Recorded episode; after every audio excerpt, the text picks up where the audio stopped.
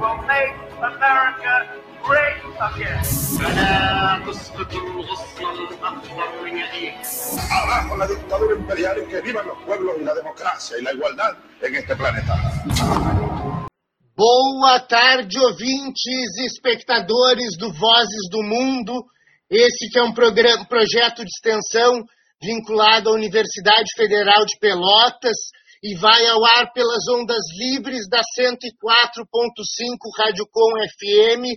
Eu sou o professor Fábio Duval, coordenador desse projeto de extensão, que é também um programa de rádio que nós muito agradecemos né, à Rádio Com por esse espaço né, que nos é dado e que é tão importante né, para a gente cumprir o objetivo desse programa, que é trazer para o ouvinte, para o espectador, porque agora estamos em várias mídias, né?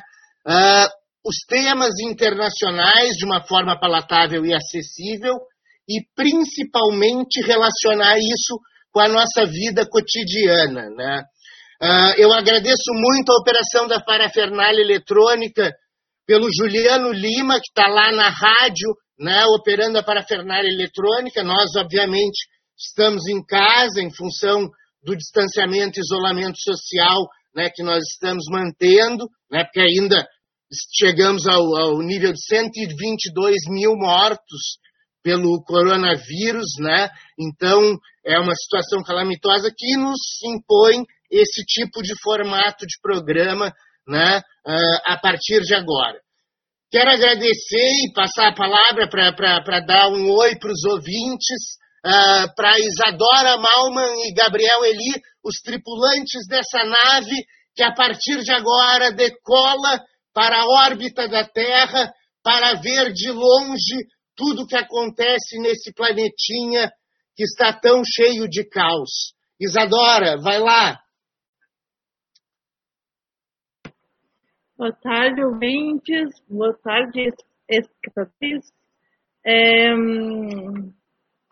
eu não sei bem o que falar agora, porque uh, desde ontem eu, tô, eu ando com uma enxaqueca enorme, tanto que eu não nem fiz o, o meme do, do, programa antes.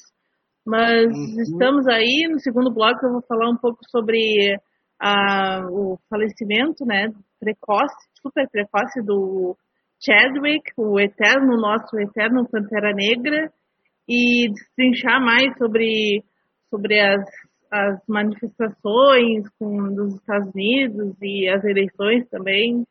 E estamos aí.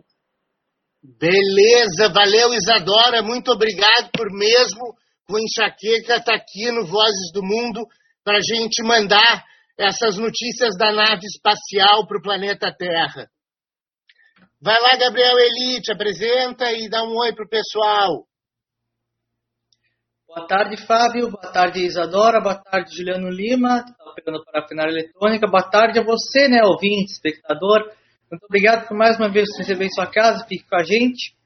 Você que está nos acompanhando né, pela, pela Rádio Com 104.5, pelo Facebook, pelo site da Rádio Com, o www.radiocom.org.br, pelo aplicativo Radiosnet e os aplicativos de podcast.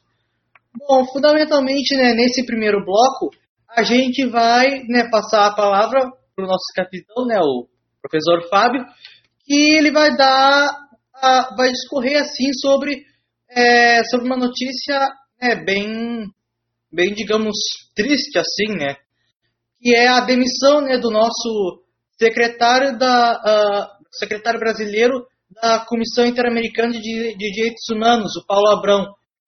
Uh, professor Fábio, a palavra está contigo. Explica mais sobre isso aí para os nossos ouvintes. Beleza, valeu. Esse é um caso muito sério né, e muito emblemático. A gente tem algumas coisas que nós vamos falar hoje que são importantes, que é essa demissão do Paulo Abrão, né, unilateralmente pelo secretário-geral da OEA, da Comissão Interamericana de Direitos Humanos, da qual ele era secretário-geral, que é o responsável por fazer as investigações, exatamente quando, no mês de setembro, iria sair uma, um relatório especial né, com, que, a partir de visitas em loco que foram feitas de denúncias desde 2018 e que cobrem esses dois anos do governo Bolsonaro sobre a atuação das milícias no Brasil.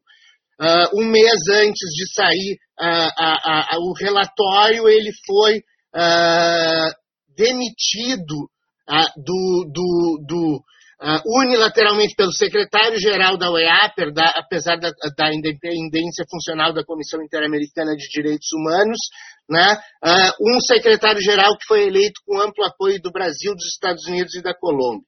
Então, nós vamos desenvolver um pouco desse assunto. Vamos falar um pouco também da Argentina, que, na, na qual o governo Alberto Fernandes teve algumas conquistas muito importantes, assim, né, e que é importante a gente falar. Um outro assunto que é importante a gente trazer para a pauta hoje é o envenenamento, a comprovação do, do envenenamento e da tentativa de homicídio, então, né, do Alexei Navalny, que é um dos principais opositores do Vladimir Putin, que hoje está internado em estado gravíssimo num hospital em Berlim. Né? Então, esses são alguns assuntos né, uh, os quais a gente vai desenvolver agora no primeiro bloco. E é importante, no primeiro e talvez um pouco no segundo, uh, um, antes da, da, Isa falar sobre, sobre o Chadwick que, é um pro, Chadwick, que é um ponto muito importante, e vamos lembrar ao, ao ouvinte espectador que no último bloco teremos a participação do professor Cássio Furtado aqui, falando um pouco sobre os temas do mundo, né, como ele faz seguidamente nesse programa, né, e um pouco mais sobre a questão das eleições norte-americanas. Bom, esse primeiro caso do Paulo Abrão é o seguinte: é importante explicar o que é a Comissão Interamericana de Direitos Humanos, o que é a Corte Interamericana de Direitos Humanos e o que isto é para a OEA.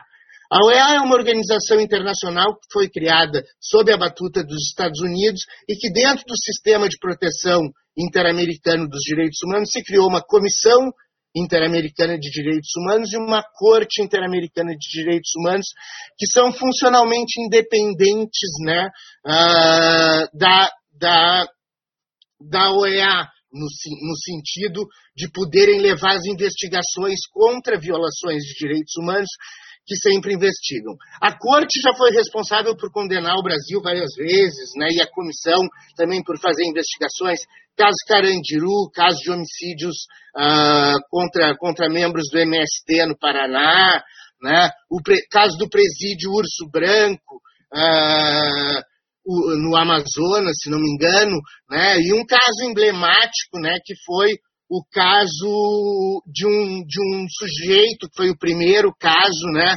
agora eu não, não, não vou me recordar o nome do caso, uh, que foi julgado por um paciente psiquiátrico que morreu né, uh, por falta de cuidado do, uh, do sistema hospitalar brasileiro. Né?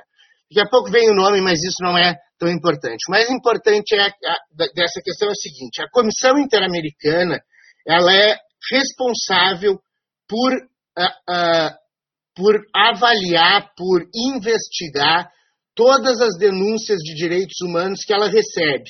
E é bom que o, que o, que o, que o, que o ouvinte, espectador, saiba que qualquer pessoa, na verdade, ou grupo, ou ONG, ou associação, pode fazer denúncias à Comissão Interamericana de Direitos Humanos sobre violações de direitos humanos. Algumas dessas denúncias foram feitas em 2018, né? E em 2018 se começou uma investigação séria sobre milícias no Brasil, com várias viagens em loco, conduzidas pelo Paulo Abrão. É bom dar um pouco da história do Paulo Abrão. Paulo Abrão foi uh, secretário nacional de Justiça a partir de 2010 no Brasil, ainda no governo Lula.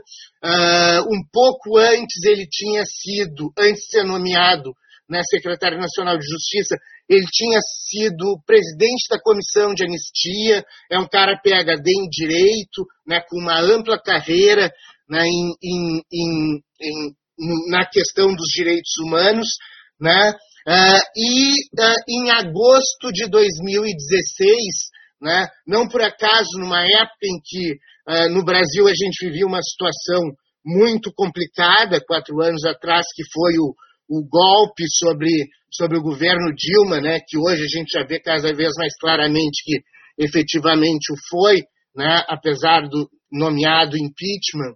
Né?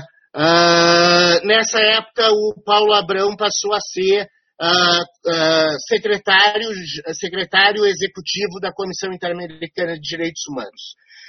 Ele, ele, ele uh, cumpriu essa primeira parte do cargo até, dois, até dois, final de 2019 e agora, em, em janeiro de 2020, ele foi reconduzido ao cargo, ele foi reconduzido ao cargo por unanimidade pelos sete membros da Comissão Interamericana, pelos sete comissionários da Comissão Interamericana de Direitos Humanos. Ele não é um comissionário, ele é o cara que é o secretário executivo que faz toda a parte prática, investigativa né, uh, da, da comissão. Né. Uh, ele tinha sido reconduzido já em janeiro de 2020, estava tudo certo. Ia sair um relatório agora em setembro, vai sair um relatório agora em setembro, sobre essas investigações que estão sendo feitas desde 2018. E não por acaso, agora no mês de agosto, há poucos dias atrás, se não me engano foi no dia 31 de agosto, o secretário-geral da OEA, o secretário-geral da OEA, uh, unilateralmente cancelou o contrato dele alegando que haveria, mal, eh, que haveria uh, assédio moral, perseguição dele a, a servidores e uma série de responsabilidades na sua gestão. Não houve nenhum processo para avaliar isso, foi simplesmente uma decisão unilateral do secretário-geral da OEA, que é uma organização que é em grande medida financiada pelos Estados Unidos, né? tem sede em Washington, inclusive a comissão Interamericana de Direitos Humanos tem sede em Washington, né? E uh, se trata, né? E, e, o que se levanta, né? Claramente é que se trata de uma intervenção, né? De, do Brasil principalmente, e aí se fala até numa questão de troca de cargos, né? Isso eu estou falando notícias que a BBC ouviu várias pessoas, né? Sobre o irmão do Weintraub, o Arthur Weintraub, que vai trabalhar na OEA. Então parece que foi uma, uma troca. Tira o, o Paulo Abrão e bota o nosso, né? Uh, no sentido do governo Bolsonaro. Então essa é a questão que está por trás de tudo. Né? Essa é a questão que está por trás de tudo. Um sujeito que teve uma atuação emblemática no Brasil uh, no que diz respeito à apuração de comissão de verdade sobre a época da ditadura, que fez um trabalho excelente, e isso eu estou dizendo que a BBC relatou, entrevistando os colegas dele de comissão, ou seja, os comissionários, aqueles que trabalhavam com ele, disseram que ele fez um trabalho emblemático, principalmente nessa uh, comissão, né? Uh, e é importante dizer que ele que, que, que, né, que isso aí traria uma repercussão muito grande nesse momento no Brasil, levando em consideração que o governo Bolsonaro, que o Jair Bolsonaro, o próprio presidente Bolsonaro, uh, já, recebe, já foi recebida uma denúncia contra ele no Tribunal Penal Internacional por genocídio que está sendo apurada. Né? Então, esse sistema das cortes internacionais né, ele vem para tentar sanar problemas internos de violação de direitos humanos no que diz respeito aos desrespeitos aos tratados internacionais de direitos humanos. Tem um outro caso aí em relação à OEA que é importante a gente falar, né, que uh, a OEA foi, a, a, a, aliás, a Comissão Interamericana de Direitos Humanos. A Comissão Interamericana de Direitos Humanos foi a principal responsável por desenvolver né, a, a Convenção de Belém do Pará contra todas as formas de violência contra a mulher de 1994. Essa convenção acabou se transformando ipsis literis na Lei Maria da Penha, claro que com ajustes para a questão brasileira, na Lei Maria da Penha que a gente tem no Brasil. E aí, né, vamos levar um outro caso curioso.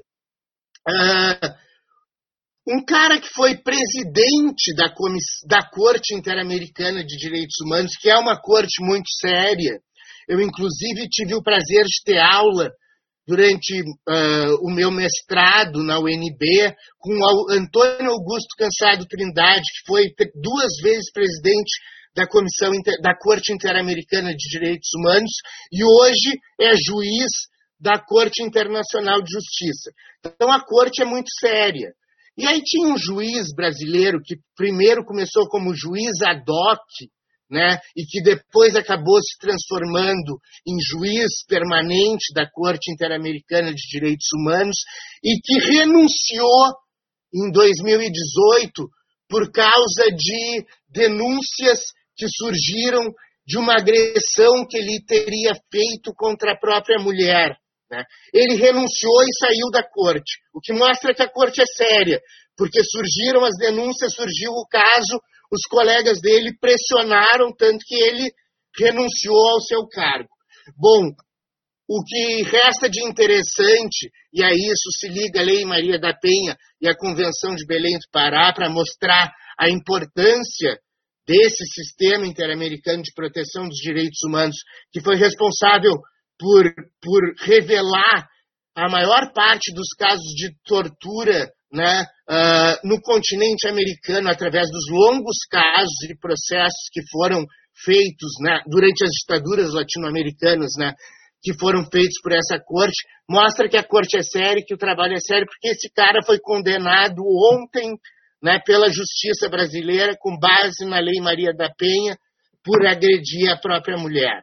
Né? Então, a gente mostra essa intersecção né, entre o interno e o interno, o cara que, que, que agrediu a mulher e que renunciou ao cargo, e o cara que cumpriu um papel fundamental na questão dos direitos humanos uh, na Comissão Interamericana e que agora foi, por um ato unilateral do secretário-geral, que foi posto lá com muito apoio dos Estados Unidos, do Brasil e da Colômbia, né, estados né, representativos no continente americano dessa nova direita, né, dessa direita Steve Bannon, dessa direita né, uh, obscurantista, né, uh, que nega a vacina, né, uh, que faz negacionismo à vacina, e isso já começou no Brasil, é um outro caso sério né, que a gente tem que falar.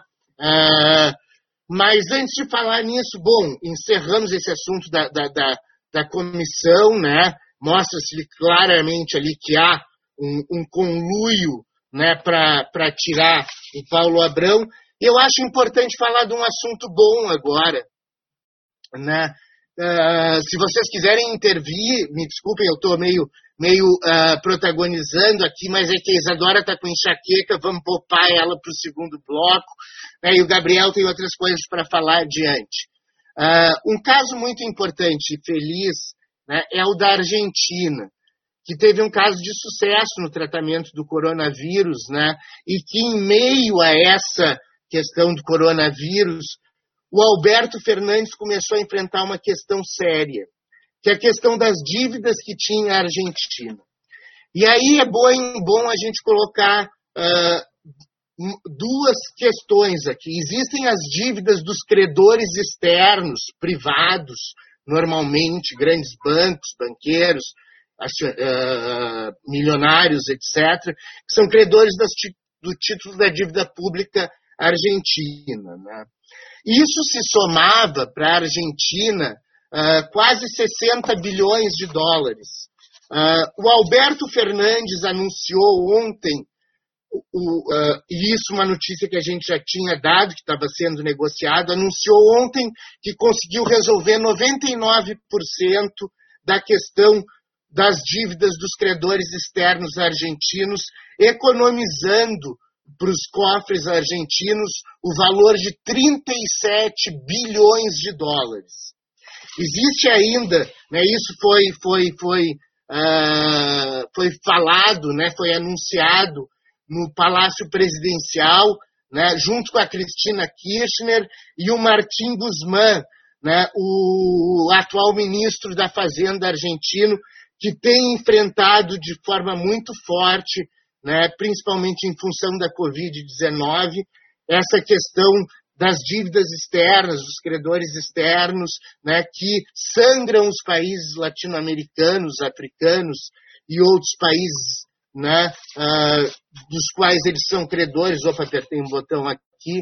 Uh, e uh, faz com que a gente tenha sérios déficits em função dos juros extorsivos que são cobrados né, desses países. Ainda resta negociar os 44 bilhões de dólares que o Macri tinha tomado emprestado em 2019, né, ainda antes da eleição, no último ano de governo né, dele, 2018, desculpa, penúltimo ano de governo dele, ele tomou o maior empréstimo externo que o FMI já tinha dado. Iam ser um total de 67 bilhões, mas ele não aceitou a última parcela em 2019, já né, vendo que seria impagável, e se tornou uma dívida de 44 bi. Essa é mais difícil de negociar, né, porque o FMI não costuma perdoar dívida, não costuma né, fazer esse tipo de, esse tipo de coisa. Né. Mas a Cristalina Georgieva, que é a secretária executiva, a presidente executiva do Fundo Monetário Internacional, ela foi uma das que mais ajudou o governo da Argentina a negociar uh, esse, esse processo que corria nos tribunais de Nova York sobre os credores externos argentinos. Então há uma esperança, principalmente em função do Covid, que dentro do FMI o Alberto Fernandes e o governo argentino consigam levar a cabo né, ah, uma negociação mais justa né, do pagamento desses 44 bilhões de dólares contraídos na época do Macri né, e que ficaram como um legado para o governo Alberto Fernandes resolver ou tentar resolver né, uh, a partir de agora. Né. Um outro assunto que é extremamente importante a gente levantar é a, o, a questão do Alexei Navalny, o envenenamento do Alexei Navalny. O Alexei Navalny é o principal opositor do Vladimir Putin dentro da Rússia.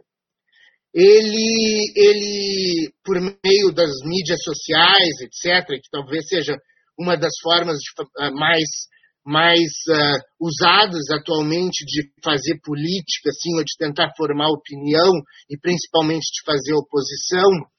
O Alexei Navalny, num voo uh, da Sibéria para Moscou, começou a se sentir mal e aí houve um pouso de emergência na Sibéria, ele foi internado num hospital e prontamente transferido sob escolta para um hospital em Berlim, aonde ele permanece, notícias das 11 horas da manhã do dia de hoje, aonde ele permanece, uh, acho que a Isadora saiu ali do ar por causa da enxaqueca, uh, onde ele permanece internado em estado grave.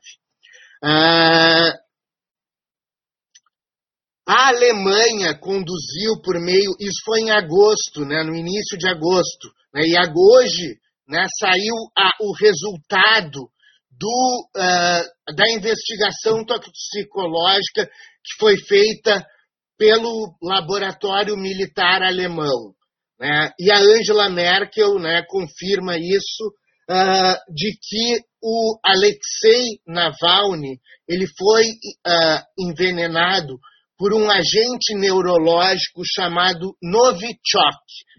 O Novichok foi um, um, um, um agente neurológico, né, feito para envenenar pessoas, criado, criado na época da União Soviética, entre os anos 70 e 80, principalmente para matar os ex-KGB, né, os KGBs que tinham sido uh, uh, cooptados para o lado do Ocidente né, uh, durante a Guerra Fria. Né. Hoje a gente está vivendo quase uma nova Guerra Fria, né, porque em 2018 um outro opositor do Putin, foi envenenado, mas esse sobreviveu, e que era um ex-KGB que tinha passado informações para o MI6 e tinha sido recebido né, na Inglaterra. Em 2018, ele e a filha uh, uh, amanheceram uh, desmaiados num parque em Londres, acabaram sobrevivendo, né, e também se concluiu pelo exame toxicológico que eles tinham sido envenenados por Novichok. Né? Então, tudo isso leva né, a que uh, haja agora uma grande movimentação liderada pela Angela Merkel, que disse hoje que vai passar todos os resultados desse exame e da investigação para os associados da União Europeia e da OTAN, né? o que já mostra uma relação com toda aquela questão que, que a gente tinha comentado num outro programa, da, da intervenção de hackers russos na Letônia, na Lituânia e na Polônia para formar fake news em relação uh, à União Europeia, à estabilidade da União Europeia. Vamos lembrar que o, o Trump, há, pouco, há poucos dias, acho que mês passado, né? Foi mês passado, algumas semanas atrás, ele fez aquela movimentação de tropas dentro da OTAN, tirando várias tropas, vários contingentes militares de dentro da, da, da, da, da Alemanha e mandando para a Bélgica e para a Itália, já com uma intenção né, de pressionar a Alemanha a botar mais gastos militares dentro uh, do, seu, do, seu do, do, do, orçamento da OTAN, né, já preparando para essa nova Guerra Fria que a gente vem falando há muitos programas, né? A Isadora até foi a responsável por cunhar o termo antes do Demetrio Magnoli, uh, que falou no mesmo dia de noite uh, no, no Globo News. Uh, né? isso mostra esse, essa polarização cada vez maior. E aí um outro assunto que se liga com isso é a onda de protestos contra o Lukashenko. Pode falar, Isadora. Não, só queria falar que hoje, dia 2 de setembro, está marcando 75 anos da, do rendimento do Japão na Segunda Guerra Mundial. Depois deu início. Bomba... Isso, depois da bomba de Nagasaki e Hiroshima. Hiroshima. E um, foi dia 2 de setembro de 1945, teve a sessão formal do, da rendição do Japão, que seguidamente, que depois, né, nos, nos, nos meses seguintes, se deu a Guerra Fria. Exatamente, e, exatamente. E hoje Vai, em dia fala. se repete a mesma coisa. Se repete a mesma coisa, né? Uh, uma nova Guerra Fria, só que dessa vez com Rússia e China de um lado, né? Uh, e o Ocidente do outro, e a gente vê isso claramente se desenvolvendo no mundo contemporâneo, né? Inclusive com a China uh, entrando nos sistemas de cooperação internacional e assumindo um pouco o lugar dos Estados Unidos, como é o caso da OMS, que tem sido muito emblemática, né? Uh, então, uh, esse, esse assunto do Alexei também é muito importante, porque, aliás, eu ia falar do Lukashenko. Além dessa questão do Alexei uh, Navalny, os grandes protestos contra a eleição do Lukashenko, aquele que negou, que teve Covid, disse que, que é o ditador, da, o ditador com eleições fakes, né, que se reelegeu já está há 36 anos, 26 anos no poder na Bielorrússia. É o último né? ditador da, da Europa. Exatamente, o único ditador da Europa. O, o, o Vitor, último, é o Vitor Orbán, né? Não, não, ainda não é colocado nessa categoria, mas também se assemelha, né? Então, assim, as movimentações que estão ocorrendo agora de maneira muito forte na Bielorrússia, vários protestos contra a eleição do Lukashenko, que teve o apoio do Vladimir Putin, né, juntando com essa questão do Navalny, coloca uma questão para a Rússia ali muito proeminente, sim, muito importante para lidar nesse momento, nesse jogo, OTAN uh, versus, versus o, a, a, a, a Rússia e a China, né, nesse contexto global agora que o Covid fez acelerar né, vários processos. Pelo que eu estou vendo na live ali, acho que a gente está se aproximando do primeiro intervalo, né? Ah, quando a gente vira a coisinha aqui, a gente. Mas eu já queria dizer para o ouvinte da rádio que daqui a pouco a gente sai do ar, mas volta, e para o ouvinte da internet a gente continua. Agora estamos só com o ouvinte da internet, né? Uh, deixa eu dar uma olhada aqui para ver uh, no site aqui uh, se houve algum comentário. Houve um comentário da Rafaela Ferreira. Boa tarde, muito obrigado. Oi, muito obrigado Rafa! Rafaela Ferreira. E tivemos curtidas aqui, Jonathan Nunes, Rafaela Ferreira, Eduardo Lang, Fábio Goni Braga, Verinha Garcia, José Antônio Vitória Ilau, né? Estamos aí, né? Uh, e aqui mais duas curtidas.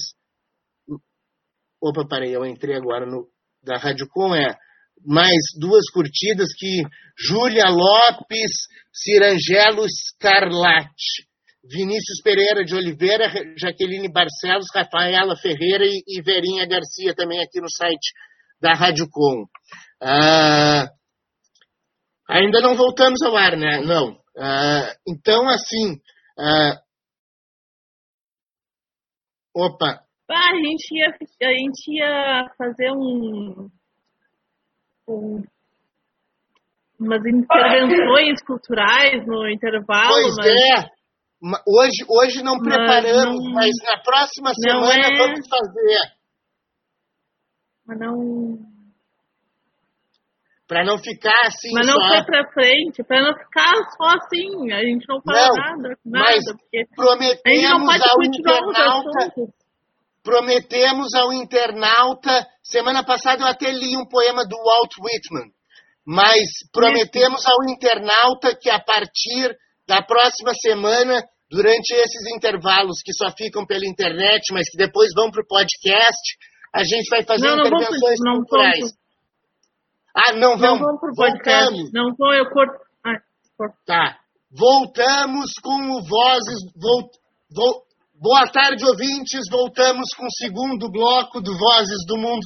A gente tem que falar aqui de duas formas, porque a gente fica ao vivo pela internet todo o tempo e cortado três vezes em três blocos pelo rádio. Né? Então agora estamos de volta pelo rádio com o programa Vozes do Mundo, que é um projeto de extensão vinculado ao curso, a, a, vinculado à Universidade Federal de Pelotas. Eu sou o professor Fábio Duval, apresentador desse programa, coordenador desse projeto. Agradeço ao, ao Luciano Lima, ao Luciano Lima, não, o Luciano é o irmão dele, ao Juliano Lima, uh, pela operação da parafernália eletrônica, a Rádio Com sempre pelo apoio, Isadora Malman e Gabriel Eli, tripulantes da nave louca do Vozes do Mundo, que agora vai para outros setores. Né?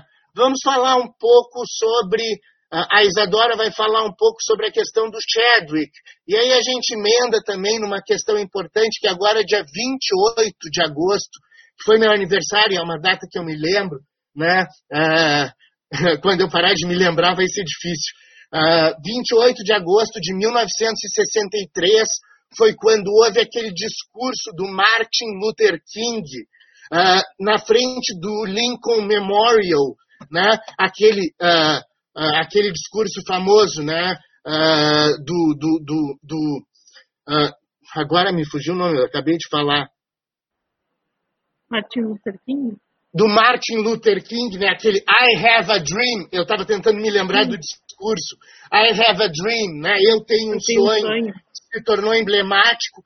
E agora, dia 28 de agosto de 2020, a, a irmã do, do, do, do Floyd, de, do George Floyd, fez um discurso lá em meio a muitas pessoas, a muitas manifestações dentro da questão do Black Lives Matter que continua nos Estados Unidos. E aí eu passo a palavra para a Isadora para falar de uma questão tão importante que nasceu nesse momento, né, tão importante, né, na luta pelos direitos civis americanos, né, da morte do Chadwick. É, eu, eu, eu não preparei muita coisa para falar sobre, sobre ele. Mas aí eu emendo com, com, com, com os Panteras Negras. Não, nem, nem, nem, uh, nem me aprofundei muito uh, sobre, sobre a carreira dele, sobre, sobre ele, mas eu queria falar minhas, minhas impressões, assim, meus sentimentos, porque uh, eu, eu, eu, eu posso entender um pouquinho da, da representatividade que o Pantera Negra teve com a comunidade negra, porque eu, eu sentia a mesma, mesma coisa, não, foi parecido, assim, quando ah, teve o filme da Mulher Maravilha, né? Uma mulher, uma mulher super-heroína que não foi, que não estava nas costas de nenhum outro super-herói, né? E não uh, e também não não era aquela aquela não foi aquela super-heroína muito sexualizada, né? Hipersexualizada como uh, como tantas outras geralmente as, são então, eu, eu, eu entendo um pouquinho do, do sentimento da, da representatividade que o Pantera Negra, que o filme trouxe para, a comunidade negra. Não, claro que eu não, não entendo porque eu não sou negra, né? mas eu entendo um pouquinho pela por, por questão de ser mulher e me ver representada pela Mulher Maravilha. E uh, a morte do, do Chadwick foi, foi sentida muito porque ele, um, ele, ele, era, uh, ele era reservado, né? E ele não, não, não tornou esse, esse câncer, ele não tornou no público, né? E um, ninguém estava sabendo que, que, ele tinha câncer. E uh, ele faz quatro anos, eu acho, que ele estava lutando contra. E então ele, ele fez o filme do, do Pantera Negra lutando contra o câncer. Então ele ele foi um verdadeiro super-herói, porque ele estava lutando contra uma, uma doença e mesmo assim fez uma obra uh, uma obra eterna, assim, uma obra que vai ficar vai ficar para a eternidade. Perfeito. Uh, essa, é, essa questão assim do, dos Panteras Negras e uh, do, do, do, discurso do Martin Luther King, aqui eu vou emendar um pouco para falar um pouco dessa história que eu acho ah, importante. Só, uma, só, só queria dizer Fala. uma coisa, o, o, filme do Pantera Negra não tem, não tem, uh, não tem relação com os Panteras Negras dos Estados Unidos. Não, não, eu sei, mas... São duas coisas diferentes, mas as duas coisas são convergem entre si. Claro, claro, não. E, e eu estou aproveitando não, esse ganho. Não, Vai, porque fala. eu queria falar que a, que a minha mãe confundiu, achou que o filme do Pantera Negra fosse um documentário sobre os Panteras Negras. Eu, eu é. imagino, eu imagino, eu imagino que ela tenha pensado isso. Mas, enfim, uh, esse discurso de 28 de agosto de 1963, do Martin Luther King, né, ele marcou fortemente a, a, luta pelos direitos civis americanos e redundou em 1964 uh, todo o movimento negro, né, que vinha de uma década antes, desde aqueles casos lá emblemáticos né, do, do, do, lugar no, no, no, trem, no lugar no, no, no, no ônibus, ônibus, né, que uma mulher negra. Uh, hã? Não, eu ia dizer uma mulher negra. Isso, continua. Isso, uma mulher negra se negou a, a, a, dar o assento e ali se tornou símbolo. Agora me fugiu o nome dela, estou com a memória agora nesses dias de pandemia. Rosa Parks, não é? Rosa, assim? Como é que é? Rosa Parks? Rosa Parks, exatamente, Pode Rosa é. Parks. Rosa Parks, que foi o símbolo ali né, do início do, da, da, concretização dessa luta por direitos civis, que tem muito a ver com a defesa dos, do povo negro americano, né?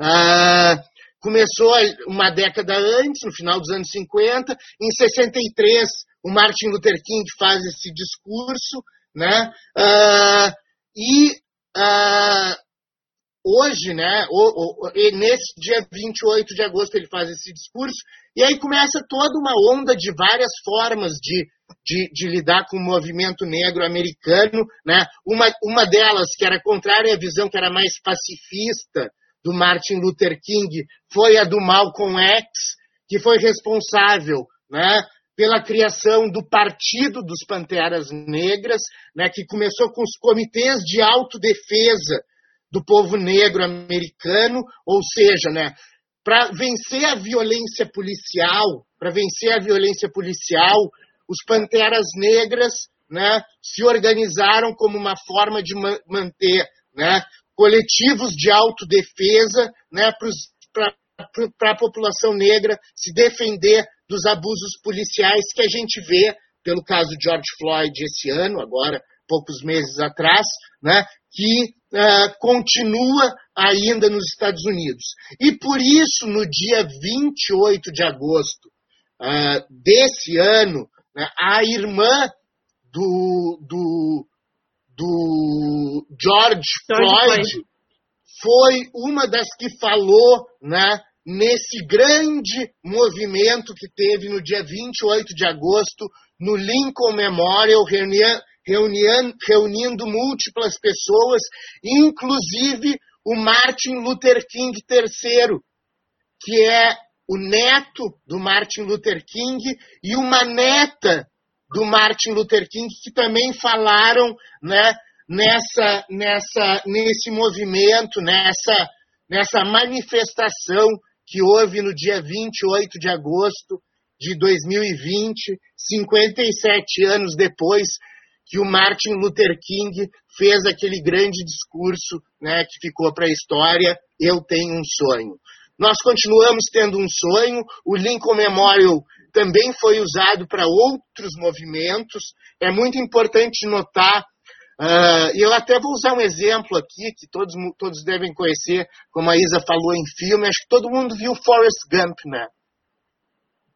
Vocês se lembram quando a, a, o amor né, nunca realizado do quer, quer dizer realizou-se porque eles até tiveram um filho, mas enfim, uh, com o amor impossível do, do, do Forrest Gump quando ele chega vestido de, de, de militar e ele vê falando lá no palanque a, a, a, a, sua amada, ele sai atravessando aquele lago e eles se juntam no meio daquele laguinho. É ali que é o Lincoln Memorial.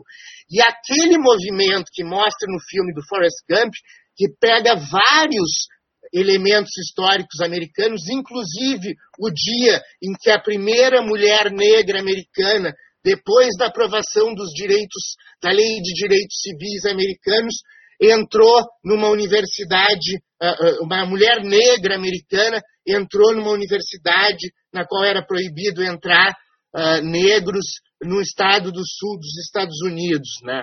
Então, esse filme mostra que ali foram também feitos, e aí é isso que eu queria chegar, ali foram feitos também todos os protestos contra a guerra do Vietnã, todo o movimento hippie pacifista estadunidense, que foi muito importante para a evolução da, da, da, da, luta da sociedade civil né, contra uh, uh, as arbitrariedades do Estado, né, uh, foi um dos, um dos pontos fortes né, que desenvolveu a forma como a gente conhece hoje o ativismo. Né.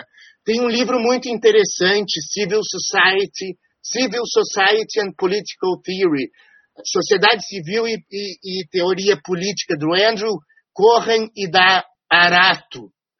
Ah, ah, que eles dizem que os quatro grandes movimentos que deram origem ao que hoje a gente conhece como ONGs, associações civis, movimentos sociais, etc., teve quatro grandes uh, impulsores, que foi o movimento uh, sindicalista Solidariedade, Solidariedade, eu queria dizer Solidaridarność, que é como se fala em polonês, o movimento Solidariedade na Polônia nos anos 70, o movimento verde dos partidos verdes do Partido Verde Alemão na Alemanha a partir dos anos 60, uh, ah, o, o, movimento pacifista anti-guerra do Vietnã nos Estados Unidos e toda a ação da, daquela ala progressista da Igreja Católica e da Anistia Internacional, que foram responsáveis por revelar ao mundo as torturas que aconteciam na, uh, na América Latina e aí na Argentina e no Chile de maneira muito forte, porque foram as duas ditaduras mais horrendas né, da América do Sul nessa época dos anos 60 e 70. Né, a Argentina foi até 83, né, a, do Chile foi até 89. Né? Então, enfim, mas essa época de ditaduras militares no, no, no, no, no continente latino-americano foram muito impulsionadas por padres da Igreja Católica mais progressistas, e o Chile é, o Chile principalmente acontecia isso, até aquele filme da Isabel, até aquele livro da Isabel Allende conta isso, né, é, é, de amor e de sombras, que os padres, quando eles iam fazer, porque o Chile é muito católico, então mesmo o cara sendo torturado, ele tinha direito à extrema unção, né? E quando o padre ia dar extrema unção para esse sujeito, ele, ele tinha direito a se confessar, ele confessava e falava o que estava acontecendo para o padre. E alguns padres mais progressistas começaram a passar isso para a Anistia Internacional, que é uma das principais organizações não governamentais, com sede na Inglaterra, né, que atua na questão né, da, da, da, da carcerária e, e, de tortura no mundo, né, foram as grandes responsáveis por gerar né? Isso que a gente conhece hoje como os movimentos da sociedade civil, né? Uh, temos um outro assunto importante né, para levar a cabo nesse bloco. Gabriel Eli, querias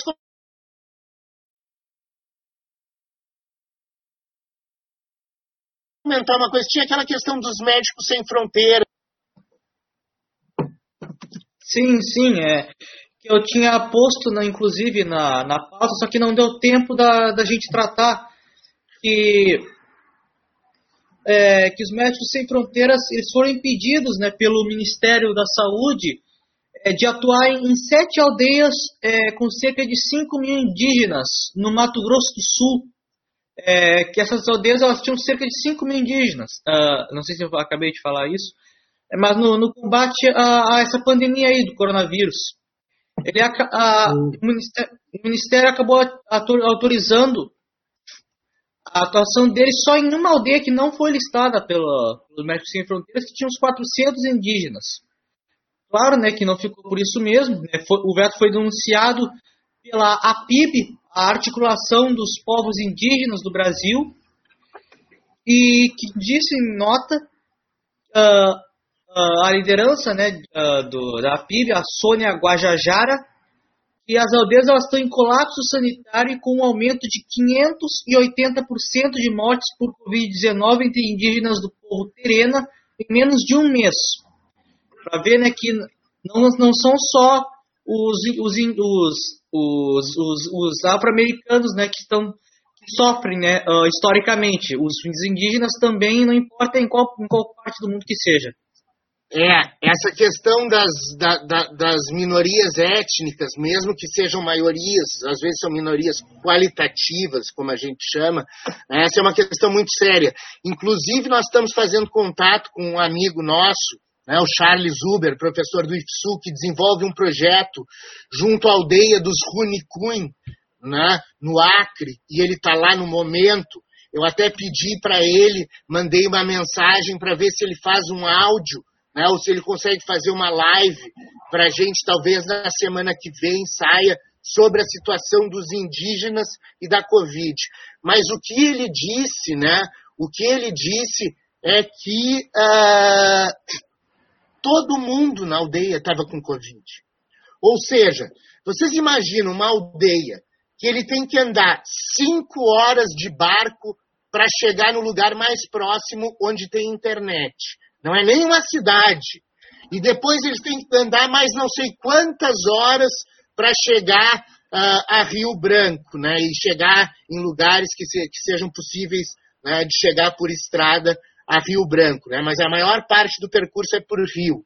Né? Imagina uma pessoa com Covid desenvolvendo esse, esse, os sintomas mais graves né? e as populações indígenas, pelo seu isolamento, têm um sistema imunológico muito mais fraco, isso é óbvio, muito menos mais fraco, não posso dizer, porque talvez pela sabedoria indígena eles tenham mais do que nós, mas para as nossas doenças do mundo ocidental, né, dos colonizadores, vamos dizer assim, né, a, imunidade dos indígenas é com certeza mais baixa.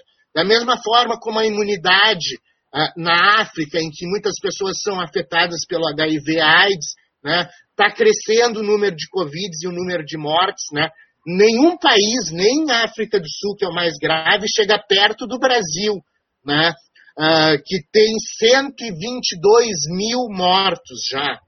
Né? É, o, é o segundo caso mais grave do mundo.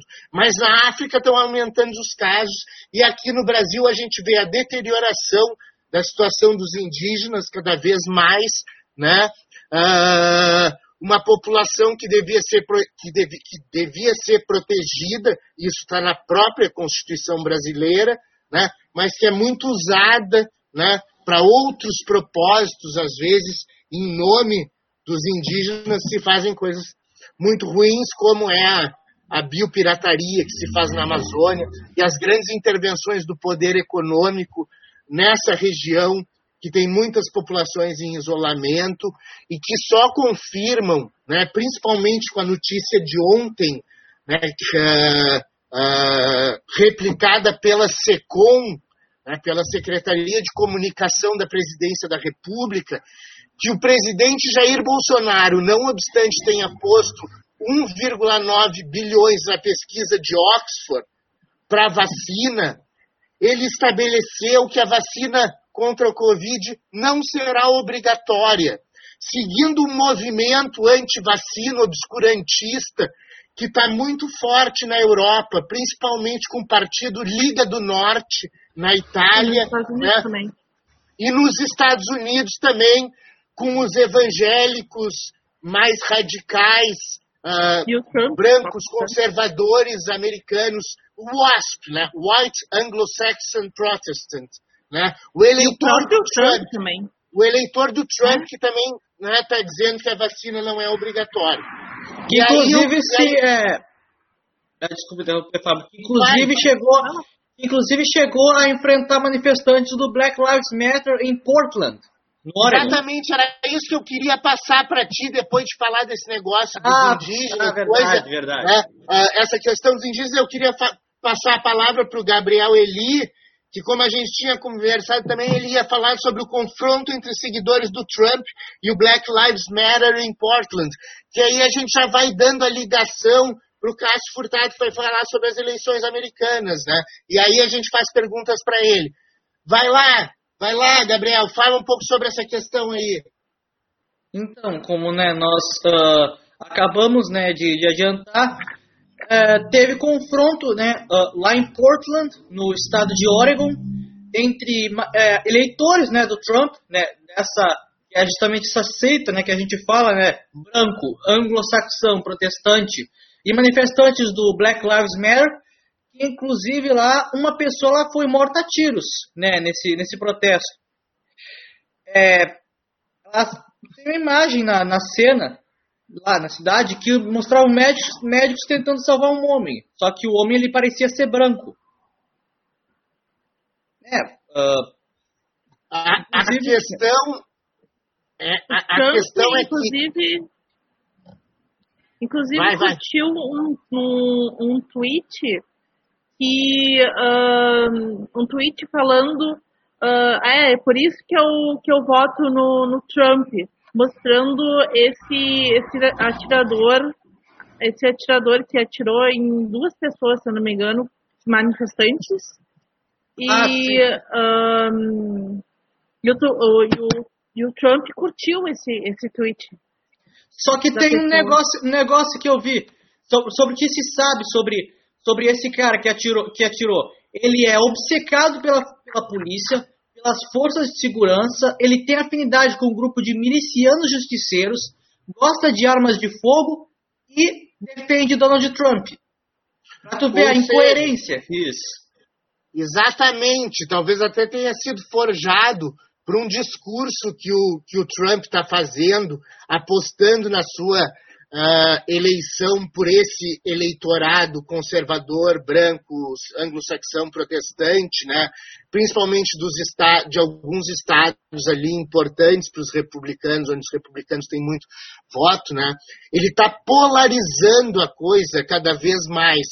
Tipo, colocando Guarda Nacional quando tem protesto, prote- protesto ah, do Black Lives Matter, tentando criar cada vez mais conflito interétnico nos Estados Unidos, né? Para isso ser uma pauta que agrade o eleitor conservador americano que vota nele. Por quê? Porque a campanha do John Joe Biden tem sido muito criticada e até o Michael Moore fez um artigo sobre isso, né? Dizendo que provavelmente e ele acertou na, na- na última eleição que o Trump se elegia, né? Que ah, ele ele ele está dizendo que ele aponta uma coisa muito importante, né? Que o Joe Biden não está conseguindo explorar bem essas pautas importantes nos Estados Unidos que podem levar jovens e, e- e- e afro-americanos, negros, né? Ah, e, e- e outros eleitores né, do Partido Democrata votar, né? Porque tem uma coisa que é muito importante que o, que o, que o, que o Michael Moore aponta e que a gente já falou várias vezes. O voto nos Estados Unidos não é obrigatório, é num dia só e tu não é durante a semana e tu não tem dispensa do trabalho para ir votar. Ou seja, muito pouca gente vota nos Estados Unidos. Agora, esses eleitores ferrenhos do Donald Trump, né, esses que normalmente estão numa situação melhor e podem ir votar, esses votam maciçamente, esses vão às urnas.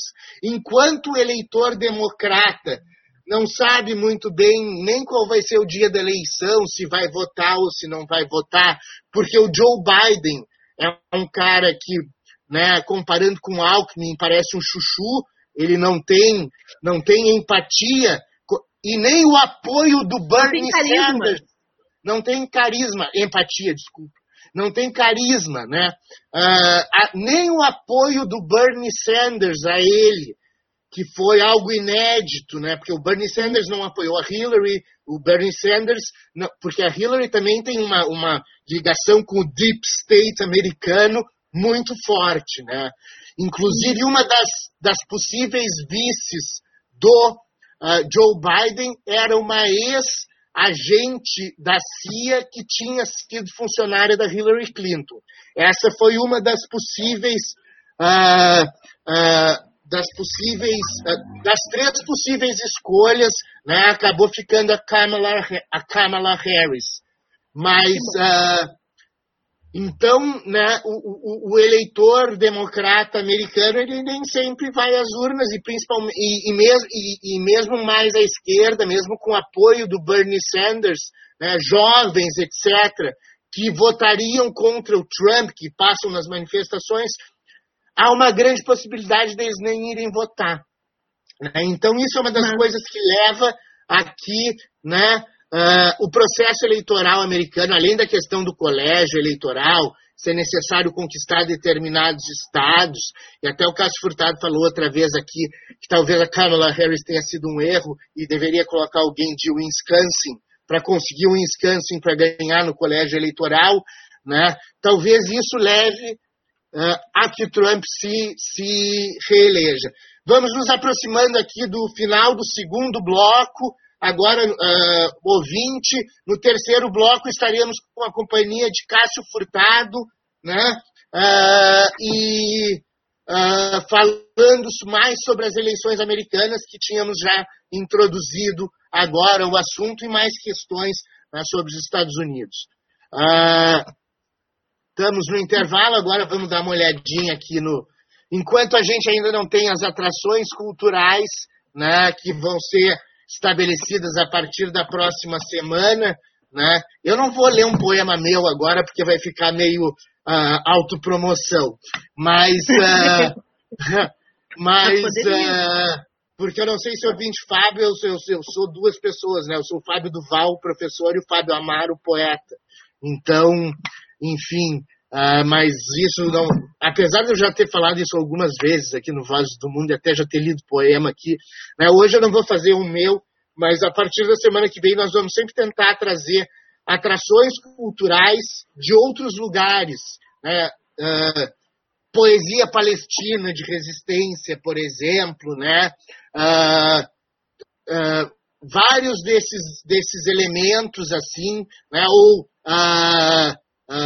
manifestos feitos por minorias étnicas em determinados locais pela defesa dos saberes tradicionais, enfim, vamos pensando, né? Sempre para melhor atender o ouvinte, o espectador, né? Nessa nossa nessa nossa viagem da nave espacial em volta da Terra. Vamos ver comentários, alguma coisa aqui, deixa eu ver.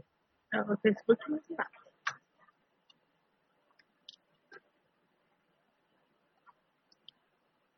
Bom, eu já vou, eu vou dando meu, os, os, os mídias sociais do, do, do Voz. Isso, isso, tem, boa, aproveita. Uh, tem Vozes do Mundo no Facebook, tem, é só digitar lá Vozes do Mundo que vai aparecer a página. Tem no, no Spotify todos, todas sextas ou sábados eu posto lá o, o programa com, com os, os, os intervalos direitinho, cortando e botando direitinho as, todos os blocos. Esse, essa parte aqui que a gente está falando não entra. um, porque, né, ah. tem que ser, tem que ser profissa. Ah, uhum. ah, até falando nisso, Isadora, a Isadora é responsável por grandes, grandes coisas do, do Vozes do Mundo, né? Entre elas fazer os, os banners, as coisas, né? É, e tem no, no, no, Instagram também, e tem no Instagram também o Vozes do Mundo FM, e a partir da semana que vem eu vou estar tá mais, explorando mais isso, postando, mais mais notícias, mais, mais, um, mais novidades, bem novidades por aí. No Instagram, no Facebook e por aí. Ótimo. Uh, e, e, eu até, até o Juliano tinha me falado ali antes de começar o programa, antes de tu entrar, que ele ia entrar em contato contigo, tu entra com ele para combinar o formato que ele quer, fazer umas divulgações lá e ele queria te passar as medidas do, do, do banner. Uhum. Tá? Aí, aí tu entra em contato com ele ou ele entra contigo, aí, aí vocês acertam isso. Muito obrigado, são sempre muito interessantes as chamadas, assim, muito legais. Daqui a pouco deve estar entrando Cássio Furtado. Hã? Não, eu tenho que fazer mais meme. Eu só faço um. Ah, é? É, meme é bom. Meme é bom. A, Aquele da, da Ema ficou muito bom. Teve dois da Ema. Teve dois, né? É. Deixa eu ver aqui. Porque o. A Ema perguntando para o Bolsonaro porque o, a Michelle Bolsonaro recebeu 89 mil do Queiroz. Ah, exatamente, exatamente, né? E A pergunta que não quer calar.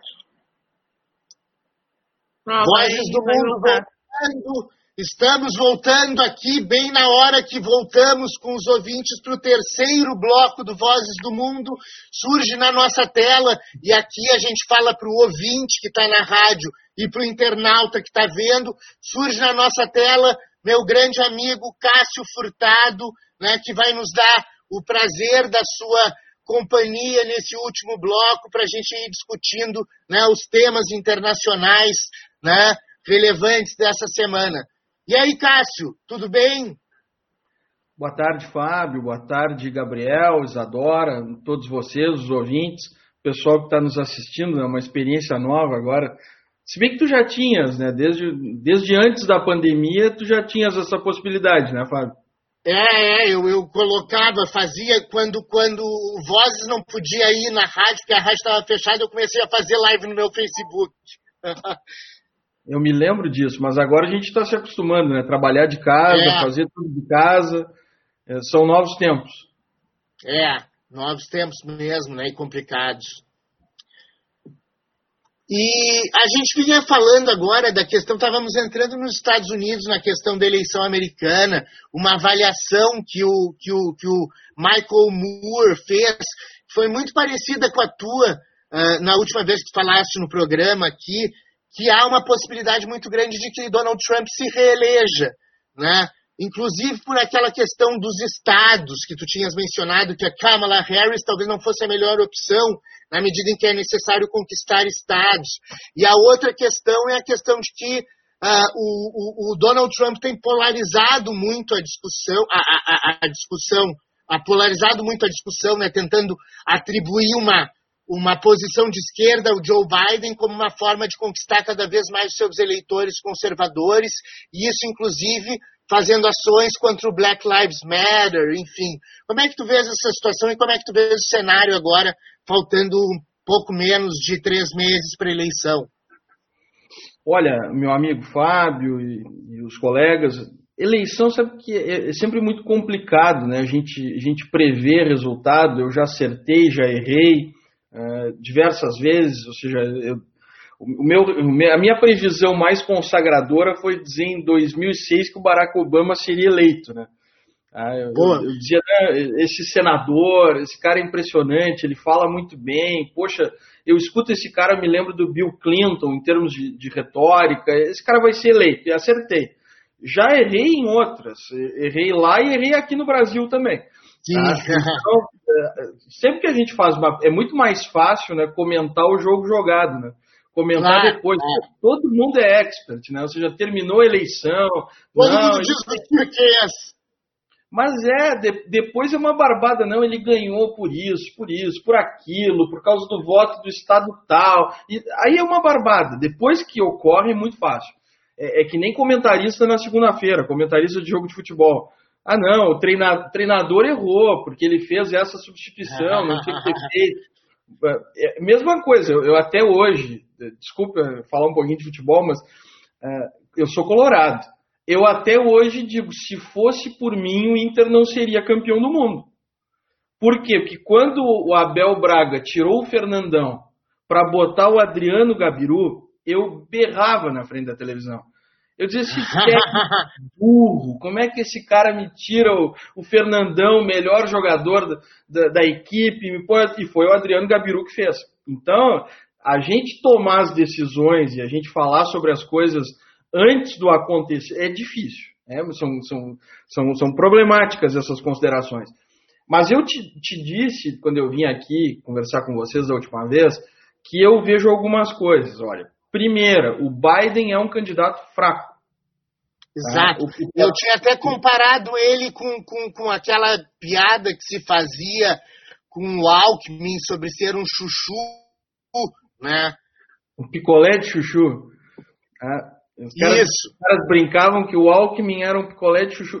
Cara, o Alckmin é, lembra, assim, um cara que em tese, claro, hoje em dia tem N investigações, mas naquela época a gente não sabia de nada a respeito dele, ou seja, nada negativo. Mas era aquele cara que não empolgava. É, assist... não empolga, né? Não, tu escutava o Alckmin, ele ficava falando sempre no mesmo tom, e falando igualzinho, e, e, e, explicando de uma forma muito técnica as coisas que iam acontecer. E vocês sabem que quando falam em termos muito técnicos para as pessoas, elas não dão muita bola. Então, começou, tipo, o Alckmin era aquele cara que não conseguia uh, fa fazer uh, realmente a sua candidatura decolar. O Biden me lembra, porque o Biden é, em, em tese, eu não sei nada em termos, pelo menos, de, de, corrupção contra o Biden. Há denúncias de mulheres contra ele, tá? Que é incrível, porque falam do Donald Trump em relação a isso, mas não falam do Biden. O Biden recebeu já inúmeras denúncias de mulheres nos Estados Unidos de, de tratamento impróprio, de assédio, de, ou seja, ele é daquelas pessoas que gosta muito de tocar nos outros, que nos Estados Unidos não é bem aceito. Ou seja, essa nossa cultura aqui de abraço, de tocar, de não sei o que, que também agora com a pandemia isso tudo foi revisto e muito provavelmente para o futuro será também, tá? mas nos Estados Unidos não tem. O Fábio sabe muito bem, o Fábio morou na Inglaterra, sabe que fora daqui, ou seja, as pessoas quase que não se tocam. Nem aperto de mão. Exato. E o Biden toca nas pessoas e abraça e pega e não sei o quê. E aí muitas, muitas mulheres de 10, 20 anos atrás, no período anterior a ele ser vice-presidente, disseram que os toques não foram apropriados e que não, não gostaram quando aconteceu uh, isso. Então, o Biden tem essas denúncias, mas nenhuma delas colou muito em relação a ele. Mas além disso, tem o seguinte: é o, é o cara que não empolga. É o cara que ele só é candidato porque o Barack Obama não pode ser candidato. Porque a lei dos Estados Unidos, você sabe, impede uma nova candidatura do Barack Obama. Então, lá nos Estados Unidos, ele só pode ser presidente por dois mandatos. Não pode ser novamente, nem esperando um, um mandato para se apresentar de novo. Tá? Então, nós temos o quê? O, o Biden que vem apoiado pelo Barack Obama, respaldado pelo Barack Obama, mas já com. Uma, Apoiado, inclusive, pelo Bernie Sanders, que não apoiou a Hillary. Isso. Ele, ele vem uh, com quase 80 anos, tá? Com quase 80 anos, ou seja, já com uma idade avançada, já sem aquela vitalidade que é a vitalidade necessária para renovar o partido. Tá? Para renovar o partido ele não tem isso. Então, no momento que ele não tem isso, tá? realmente as coisas se complicam muito. A, até a Câmara, ela empolga mais do que o Biden, eu, eu acho, na minha opinião. É, mas realmente a candidatura dela, ela, eu concordo contigo, mas ela não era bem vista pelo establishment do partido pelas figuras mais importantes do partido, Não. que queriam alguém mais próximo, porque hoje o partido é do Obama. Então a questão é, é o, o, Partido Democrata nos Estados Unidos, ele, ele, ele, é um partido que em geral tem dono. Ele até pouco tempo atrás era o partido dos Clinton. Então o Bill Clinton se apresentou duas vezes, a Hillary Clinton se apresentou duas vezes. O Barack Obama ganhou, ele foi duas vezes, agora é alguém muito próximo dele. Então não é um. Vocês sabem que no Brasil também é parecido. Os partidos políticos têm dificuldade de renovação. É sempre, é sempre muito difícil para figuras mais novas se apresentarem, ou seja, alguém que não é da estrutura de poder do partido. Então, o Biden, desde um primeiro momento, ele tinha o respaldo do Obama, e com o respaldo do Obama, ele trazia os, os os grandes doadores de dinheiro, ou seja, as grandes famílias, as grandes empresas que respaldam o Partido Democrata. E, e ele acaba, tanto é que ele começou muito mal, por não empolgar as pessoas, era titubeante nos debates, e com isso aconteceu o quê? Uh, os outros candidatos foram crescendo, tá? e no momento em que foram crescendo, eles acabaram desafiando tá, tudo isso. E aí, Cássio, que outro tópico achas importante falar dessa semana aí? Opa, acho que o Cássio caiu. Eu queria, eu queria perguntar se o Cássio, uh, ele tá, deve estar tá sabendo, né, do QAnon. Que é uma teoria agora, da, não te Do, do QAnon. Que é uma teoria do, da, da conspiração. O, aquele grupo que, que é, QAnon. Isso, QAnon. Que é sobre, perdão, desculpe. É, é, é um é grupo sobre... extremista direita, de direita que, que, que, Não, que, eu, que, apoia. Eu, eu vou falar, eu, eu vou falar. Eu vou falar. Eu vou falar. É um. É, surgiu nos fóruns de, de extrema direita lá no, no, nos Estados Unidos. Foi aquele do, que sobre um sujeito não, é, é sobre o teo, teoricamente é sobre um sujeito que uh, faz parte do, do, do, poder lá, do poder público lá dos Estados Unidos, que uh, falou que o Trump seria um, um salvador da pátria, digamos assim, que uh, teria um, uma, uma, uma rede internacional muito forte de pedófilos. E o Trump uh, seria o salvador, ou o, o cara que ia desmantelar essa, essa, essa rede corrupta de, de pedófilos. Eu sei que teve um. Eu acho que é esse o grupo, que o, o Trump também não sabia quem eram as pessoas, e ele foi perguntado numa entrevista coletiva, deve ser esse. Tá? E isso, ele foi perguntado numa, numa entrevista coletiva se um determinado grupo, e, e, e ele era, se era simpatizante, se não era desse grupo, e ele, ele deu uma resposta que foi muito mal vista pela grande mídia dos Estados Unidos, que foi, ah, eu não sei quem eles são, mas se eles me apoiam, então tá tudo bem, eu gosto muito deles, Aqu- aquelas respostas do Trump, que não sabiam quem eram as pessoas, não sabia a pauta deles, a agenda deles, tá? que é e- e isso é normal, né, pessoal? Nesse período em que a gente vive, com uma polarização tão grande nos Estados Unidos, esses grupos com agendas extremistas, eles, eles vão aparecer. tá? Esse- esses, esses grupos. Oi. Professor Cássio, só só um adendo sobre o QAnon. Esse grupo, ele é bastante famoso, assim, por elaborar diversas teorias da conspiração, sabe? Ah, favorecendo Trump.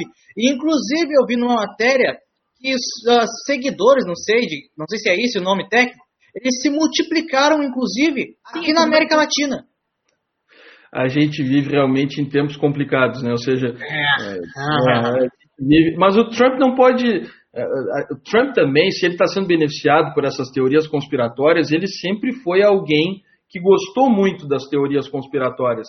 Eu não sei se da última vez que eu, que eu vim aqui, eu comentei com vocês que o Donald Trump, por exemplo, ele foi lá atrás, aí a teoria se chamava outra, era Burfer, que era a teoria de que o Barack Obama não poderia ser presidente, porque o Barack Obama era alguém que não tinha sido nascido nos Estados Unidos. E, e como eh, o, candidato à presidência dos Estados Unidos tem que ser um estadunidense eh, nato, tá? ou seja, que o Barack Obama não poderia se apresentar. Tá? Não poderia se apresentar porque realmente, eh, ou seja, não era nascido lá. Então, o Trump, inclusive, ele estava de fora da política, ele não participava das questões políticas, tá? e ele acabou, eh, o Trump entrou na arena política por essa acusação feita ao Obama. Então, é lamentável esse tipo de coisa, ou seja, quando tu vê um presidente de um, de um país do tamanho dos Estados Unidos, poxa, era tão bom quando a gente se queixava dos Estados Unidos por outras coisas, né? ou seja, a gente pegava aquela época, ah, não gosto dos Estados Unidos, porque os Estados Unidos se metem nos assuntos do mundo, eles são as, a, uma espécie de polícia mundial, eles querem saber de todo mundo, ou então década de 80 e 90, porque eles querem a Amazônia, ou seja, tinha outras pautas contra os Estados Unidos. Ou então a pauta da, da globalização, ou seja, olha, os Estados Unidos se utilizam da globalização econômica, cultural, para o seu próprio benefício. Tem, tem N pautas que a gente pode levantar e que foram devidamente levantadas contra os Estados Unidos ao longo dos anos. Mas agora a gente pensar que um presidente é apoiado por um grupo extremista com esse tipo de teoria horrenda e que isso vira pauta política numa eleição presidencial é triste, né? Ah, ou seja, Exatamente. Mostra a decadência da, da política. Eu não diria que é só nos Estados Unidos, é uma decadência global. Cada vez a gente debate menos ideias. Ou seja, a gente vive uma, uma carência de, de temas, uma, uma carência de discussões, uma carência de debates. E, e não é só a América Latina, parece que o, o mundo.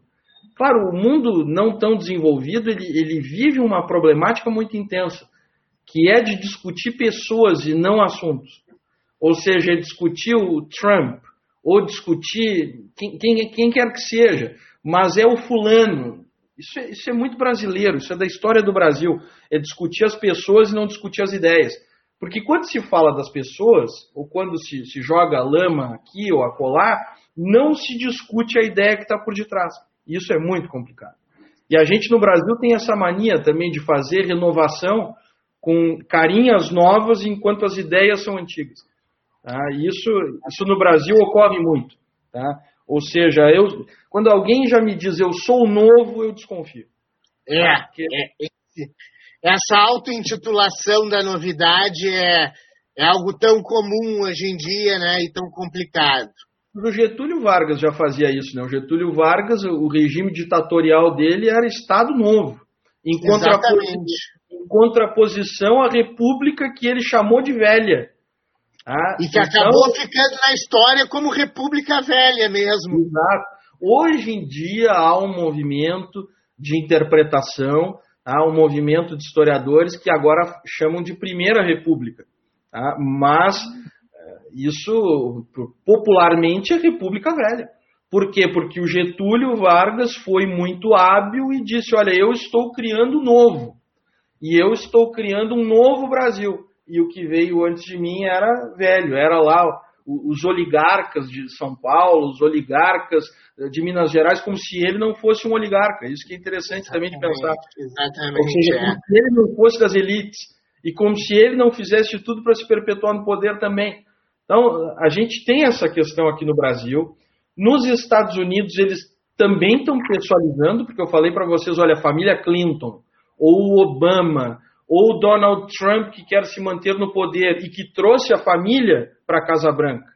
Tá? Então, eu, eu, vejo a política, eu, eu confesso a vocês, tá? ao, ao, Fábio, que tem mais ou menos a, a minha idade, e, e, ao Gabriel e a Isadora, que são mais, mais jovens, mas que já têm bastante leitura e bastante experiência, eu digo a vocês, eu, eu ando muito decepcionado com a política. Tá? Eu, eu, era daquele, quando eu tinha a idade de vocês, eu era muito idealista e eu achava que a política permanentemente seria esse instrumento de, de mudança e de busca do bem comum. E eu sei que o Fábio pensa assim também, mas eu ando muito decepcionado, porque eu, eu, eu vejo hoje um, um, vácuo muito grande, eu, eu vejo uma ausência de, de ideias, de, de, discussões. Poxa, e logo no período em que a gente está vivendo, que está todo mundo em casa, né? Ou seja, é. na maior parte do mundo, as pessoas passaram 2020 em casa. Tá? E está todo mundo buscando uma, uma vacina, tomara que a vacina saia logo, mas ideias para o mundo, ou seja, e, e, o futuro do mundo. Parece que a gente vive hoje uma, uma ausência de, de temas importantes, uma ausência de questões importantes. Até mesmo nos Estados Unidos, qual é a pauta da eleição? Qual Exatamente. é a pauta da eleição? É, é uma, uma questão que eu sempre levanto assim, que a gente está vivendo o império da opinião sobre o império, o império da opinião sobre o império do argumento. Parece que se eu achar alguma coisa, está feito. Né? É a mesma coisa essa contestação dos movimentos anti-vacina que a gente está tendo no mundo agora. Né? Então, assim, ao mesmo tempo em que se está uh, chegando perto de uma vacina, há movimentos que parecem a revolta da vacina de 1906. O Partido uhum. Liga do Norte da Itália, por exemplo, é contra a vacina, contra a vacinação das pessoas. Né? E aí, no Brasil, alguns grupos né, também extremados, né, de um obscurantismo bárbaro, estão falando que a vacina é perigosa. Né? E ontem, na SECOM, né, o, o, o, Jair Bolsonaro, inclusive pela Secretaria de Comunicação da Presidência da República, afirmou que a vacina não será obrigatória.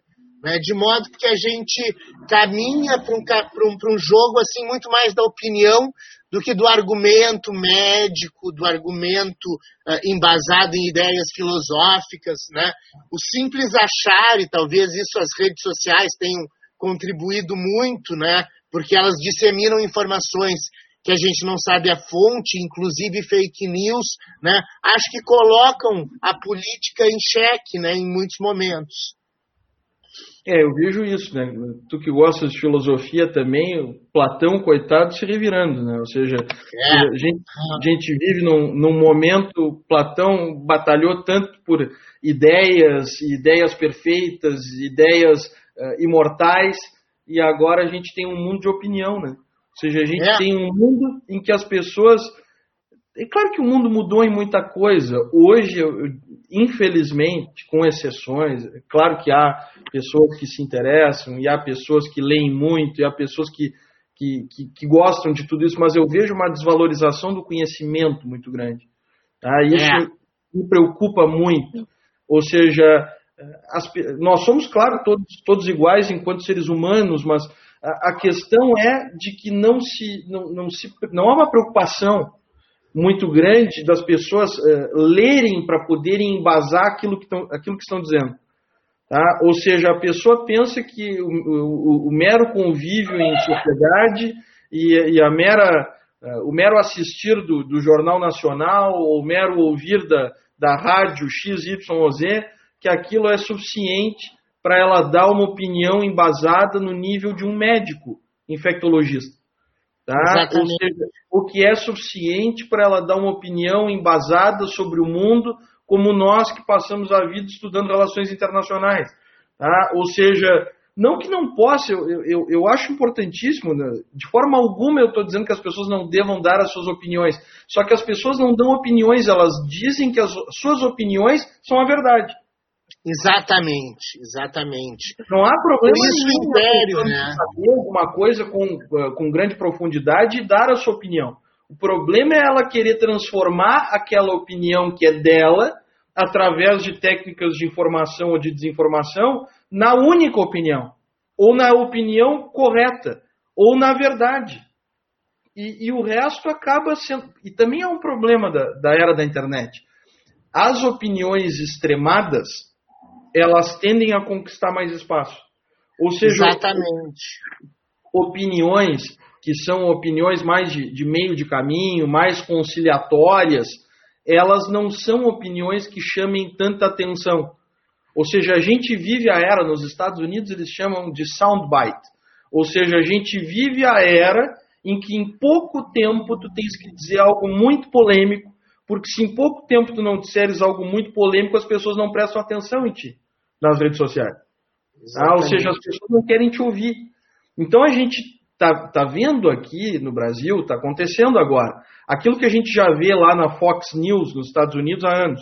Ou seja, que é uma opinião muito polêmica, muito forte e ofensiva, muitas vezes na televisão, nas redes sociais. Tá? Para quê? Para capturar a audiência, para capturar a atenção das pessoas. Tá? E é lamentável que isso tenha, venha ocorrendo nos últimos anos. Eu, eu vejo assim, o debate perde espaço, a multiplicidade de, de ideias perde espaço, mas é o que a gente vem, vem observando no Brasil, nos Estados Unidos, a maioria dos países. Cada vez se dialoga menos, cada vez uh, as pessoas se preocupam menos com as opiniões dos outros, cada vez elas querem aprender menos com os outros, elas acham que não tem nada a aprender, Tá? Ou seja, e é difícil, né? Eu, eu sempre digo pro, pro Fábio, a gente, a gente conversa muito, o, o Fábio, não sei se vocês deram os parabéns a ele, mas ele fez aniversário na, na última semana, e, e aí quando ele... Valeu! Valeu, querido, meus parabéns. Eu mandei no dia os parabéns. Tá? Eu, eu, eu ouvi, gostei muito da mensagem, velho. E o Fábio, a gente, parte da, do aprender e parte da convivência democrática é isso. Por exemplo, lá quando a gente se conheceu anos atrás, as, as nossas, os nossos pensamentos, e ainda hoje, são em muitos temas muito diferentes. Mas o, qual é a grande questão do, do aprender e do evoluir enquanto seres humanos?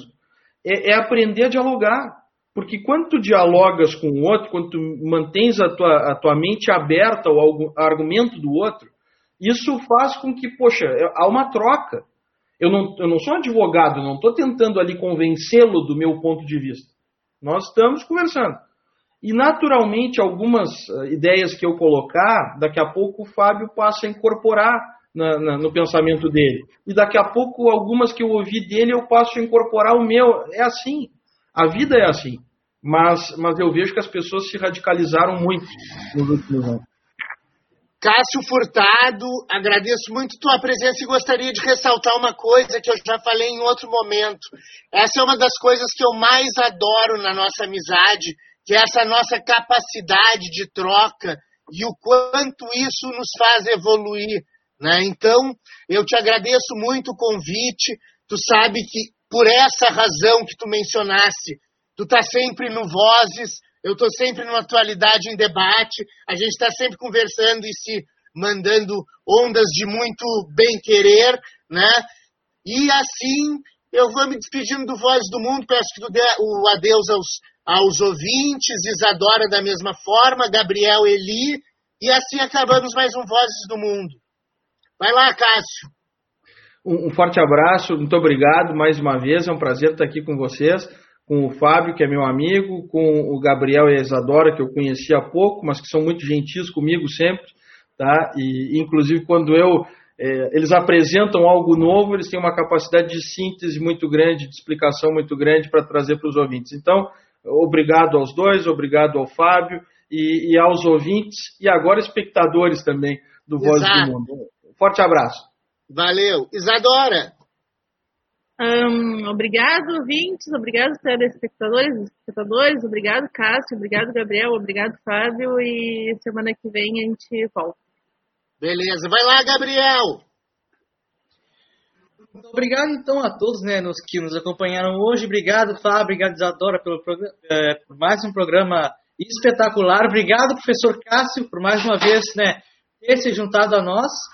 Obrigado a Juliano Lima, que operou a, a, a parafernália eletrônica. E eu me despeço, então, né, de todos que nos acompanharam. Fique bem, até o próximo programa e Wakanda para sempre. Tchau. Valeu, muito obrigado. Encerramos mais um Vozes do Mundo, desejando ao ouvinte paz e bem. We will make America.